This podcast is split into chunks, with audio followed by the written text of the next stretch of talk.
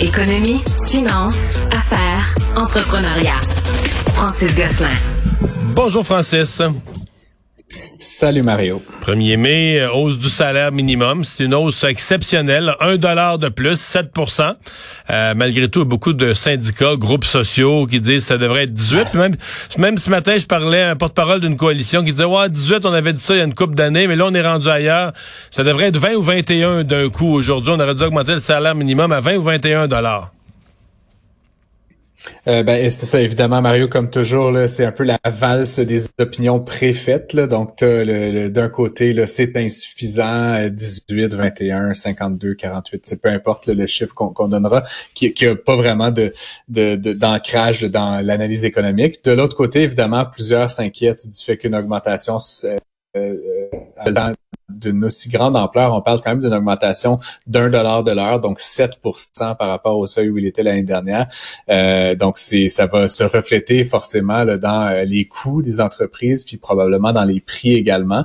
Euh, le Québec n'est pas la seule province. Hein. il y a plusieurs autres provinces là, qui ont fait des ajustements similaires, soit ces jours-ci ou dans les mois qui viennent. Euh, en Colombie-Britannique et en Ontario, le salaire minimum est beaucoup plus élevé qu'ici. Mario, on parle de 16,65, 16, 16 dollars de l'heure. Donc le Québec reste quand même euh, à un plus faible niveau. Euh, mais encore une fois, c'est certain que quand je me mets dans, la tête de M. McLem, de voir tous les salaires qui augmentent comme ça dans l'économie, donc forcément dans un contexte de lutte à l'inflation, c'est pas bon signe. Mais en même temps, euh, c'est certain qu'on veut préserver le pouvoir d'achat des ménages les moins nantis, qui sont souvent des travailleurs au salaire au, travailleurs au salaire minimum, pardon. mais Francis, qui, vont, euh, euh, qui vont pouvoir. Euh, ouais. Mais j'essaierai pas de te plaider que les gens au salaire minimum gagnent beaucoup. Là. On se comprend que c'est un c'est un petit salaire, c'est un salaire d'entrée. Beaucoup de ceux qui le gagnent, c'est des gens qui ils restent encore chez leurs parents, des jeunes, des étudiants, peu importe. Mais oui, il y a des gens plus âgés qui gagnent ça, qui recommencent sur le marché du travail. C'est un, un salaire d'entrée dans le marché du travail. Ceci dit, il y a, sur 10 ans, moi je l'ai calculé ce matin, là, sur 10 ans, tu as eu au Canada 26% d'inflation depuis 2013 jusqu'à aujourd'hui, mmh. jusqu'à l'augmentation d'aujourd'hui. Et avec celle d'aujourd'hui, la hausse du salaire, du salaire minimum est 50,2% Donc 26% d'inflation, 50% de hausse du salaire minimum. Donc aujourd'hui, quelqu'un qui travaille au salaire minimum a un pouvoir d'achat, malgré l'inflation de la dernière année, en tenant compte de tout ça, un pouvoir d'achat de 24% accru. Donc il y a un rattrapage, là, parce qu'on le souligne jamais, on le dit jamais, on fait toujours comme si c'était quasiment de pire en pire le salaire minimum. Mais ce n'est pas vrai. Il y a eu un réel gain de pouvoir d'achat pour quelqu'un qui travaille au salaire minimum.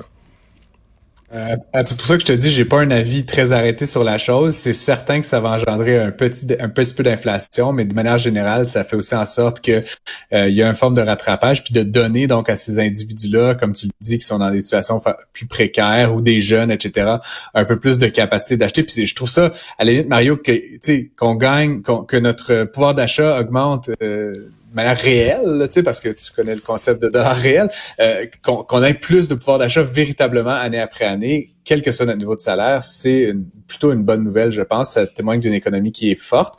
Euh, faut aussi dire, Mario, que tu sais, quand on est syndiqué, souvent dans des organisations euh, un peu plus plus grande, où souvent les salaires sont un peu plus élevés, euh, on a le pouvoir de, du, groupe, hein, on a le syndicat, etc. pour négocier. Souvent, les gens au salaire minimum sont un petit peu disparates, c'est dans des petites entreprises, etc. Il y a moins de syndicalisation. Donc là, c'est l'État qui vient un petit peu jouer au fixateur de, de, du prix, hein, du prix du travail. Et donc euh, aujourd'hui, on passe à donc à 15 et 25. Comme je te disais, c'est un peu la même vieille cassette qui me fait rigoler à chaque fois. Puis ça augmente plus ou moins sur une base annuelle, Mario. Et donc, à chaque fois, je me rappelle, il y a quelques années, beaucoup de syndicats et autres euh, artisans de, cette augmentation-là militaient pour le salaire minimum à 15 dollars. Puis là, aujourd'hui, on y est. Mais en fait, le benchmark, maintenant, il est à 18 ou 21. C'est constamment repoussé à des sommets irréalistes. Et de l'autre côté, tu as souvent les associations patronales qui ne cessent de voir ce nombre-là augmenter. Euh, mais en même temps, c'est un phénomène d'ajustement qui est Mais de ce point de vue-là, du point de vue de ce que tu dis, là, des uns et des autres qui militent de chaque côté. Est-ce que c'est pas raisonnable? Parce que quand même, pendant plusieurs années, c'était assez politique la, la décision. On jouait avec le salaire minimum. Mais depuis 2017, c'est l'ancienne ministre du Travail, Dominique Vien, l'époque de, de, Philippe Couillard, qui avait mis ça en place. Ils on va essayer de viser 50% du salaire moyen.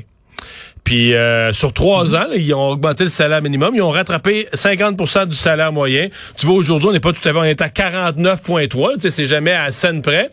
Mais de, s'être fixé un barème, de dire on vise d'être à peu près à, 50% du salaire moyen, il n'y a pas une logique de, d'établir le salaire minimum plutôt qu'être un feeling puis euh, qui qui crie le plus fort. De dire, ben voici en termes d'équilibre dans, dans l'économie, ce qui nous apparaît être un équilibre, tu sais, puis qui est pas qu'après ça, peu importe le parti politique, tu joues pas avec ça, tu t'amuses pas avec ça, tu t'en tiens à ton critère.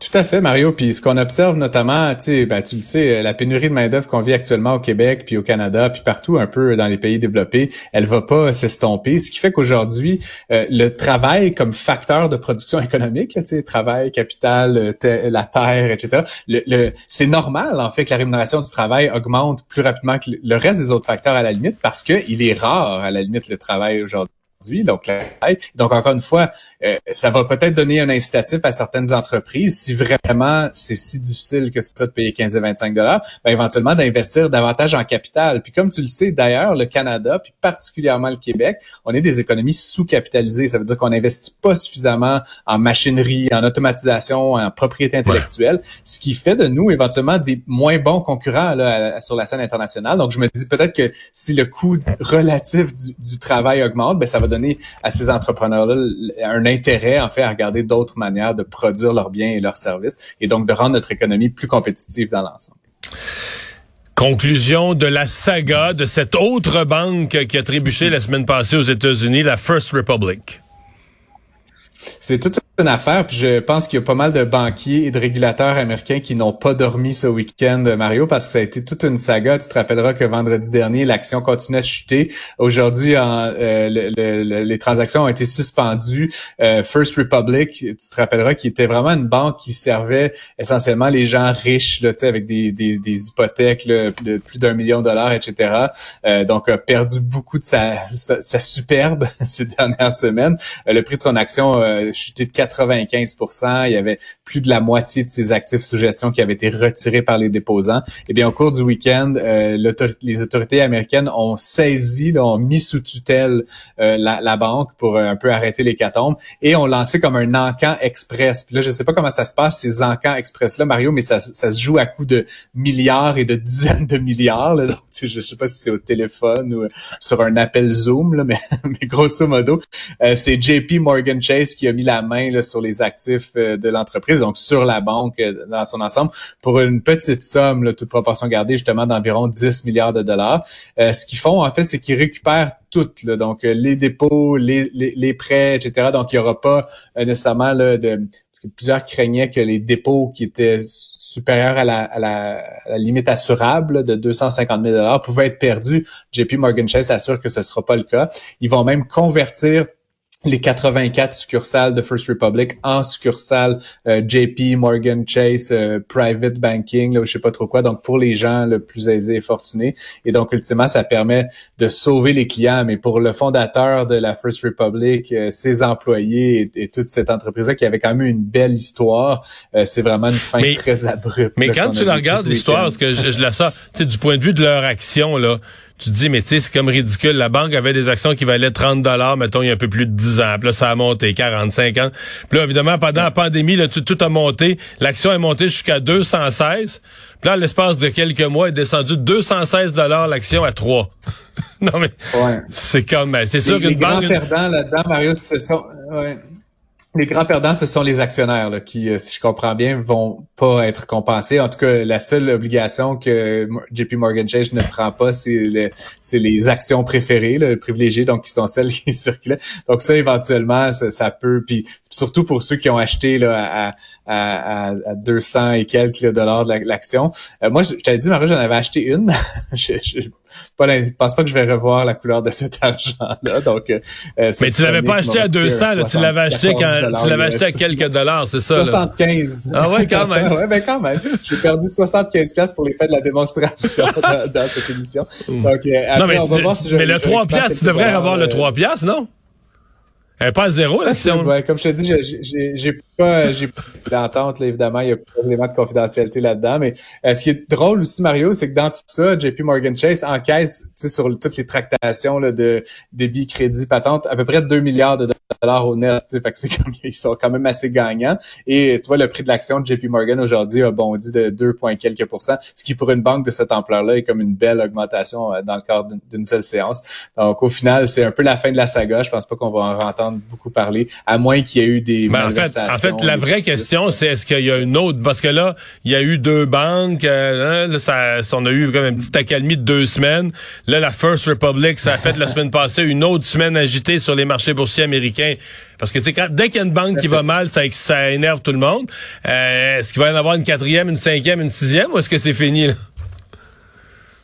faut rappeler qu'à une certaine époque, la First Republic, c'était la quatorzième banque commerciale d'importance aux États-Unis.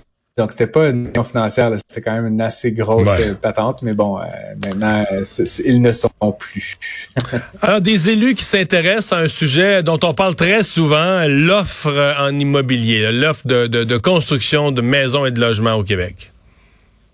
Ouais, tout à fait. Ben, c'est deux nouvelles qui sont survenues là, peu, peu, quelques heures l'une après l'autre. Là, il y a le ministre du Travail Jean Boulet qui était à la, à la, tribune de la Chambre de commerce de Montréal, puis qui a annoncé un peu dévoilé ses couleurs là, concernant la modernisation de la loi sur la construction, Mario. Euh, puis la logique est assez intéressante. En fait, l'objectif qu'il dit euh, suivre, c'est de rendre un petit peu plus la, comment dire l'assignation des tâches, là, on va dire comme ça, plus flexible, ce qui permettrait à différents corps de métier d'être plus plus euh, versatile au sein d'un même chantier, puis ce faisant possiblement accélérer euh, le rythme auquel les chantiers se font. Euh, donc ça, c'était d'un côté. De l'autre, il y avait la ministre de l'Habitation euh, qui était également, elle, sur une autre chambre de commerce, la chambre de commerce de l'Est, France-Hélène Duranceau, qui a dit qu'elle planchait, elle aussi, sur un, certain nombre de, de, mesures pour accélérer l'offre du côté de, de, de, l'immobilier. elle dit qu'elle estime, selon toute vraisemblance, qu'il y aurait une augmentation très importante du prix des loyers cette année et qu'il va y avoir donc des mesures qui vont être. C'est ce que dit la SCHL, hein?